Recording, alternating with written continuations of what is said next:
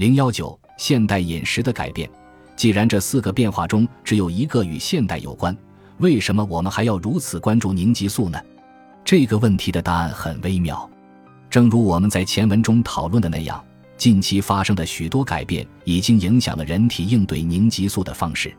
这些改变发生得过于迅速，以至于我们的身体及体内的微生物群都无法在如此短的时间里适应这些改变。在过去的半个世纪里，我们改变了食用和处理食物的方式，更多的选择快餐、加工食品、过度加工食品和微波食品等。我们的饮食结构也发生了巨大的变化，大多数加工食品都含有玉米、大豆和小麦，而它们全都富含凝集素。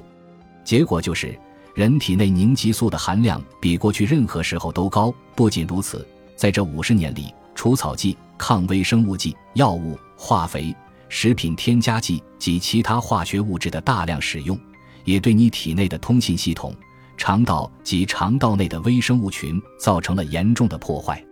由于体内含有过多的化学物质，你的身体处理谷物、豆类和其他含有凝集素的植物的能力大打折扣。我在前言中讲过，我将要揭开的许多真相，可能让你一时很难接受。他们可能会让你怀疑你究竟是谁，也会挑战你对健康和疾病起因的看法，还会让你重新了解哪些是健康食物，哪些是好的食物，哪些是坏的食物，哪些是有机食物。从根本上讲，我希望你能理解：如果你想健康长寿，你就要吸取过去的教训。如今我们吃的食物和我们的祖先食用的食物已经大不一样了。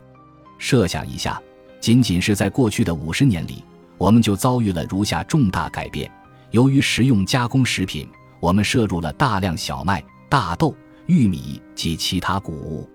这些加工食品取代了那些未经加工的碳水化合物，包括绿叶蔬菜和其他蔬菜。七，在家庭食品预算中，平均超过百分之四十三的支出用在外出就餐上，而在一九七零年。这个数字还不到百分之二十六。八，我们在家烹饪菜肴的次数越来越少，吃方便食品、经加工食品和外卖食品的次数却越来越多。我们开始忘记要想办法减少含凝激素的食品带来的负面影响。我们熟知的很多植物如今都要依靠化肥生长，科研人员还对它们进行基因改造，以提高其抗虫害能力，加快其成熟时间。最小化其表面碰伤或凹陷，提高产量，方便长距离运输等。过去，那些有利于人体健康的蔬菜是在土壤微生物的帮助下长大的，而今天这些微生物已经被现代农业技术和抗微生物剂消灭了。土壤中锌元素和镁元素的含量也急剧下降，但这两种元素对预防糖尿病和代谢综合征来说至关重要。九。尽管很多非食品类商品，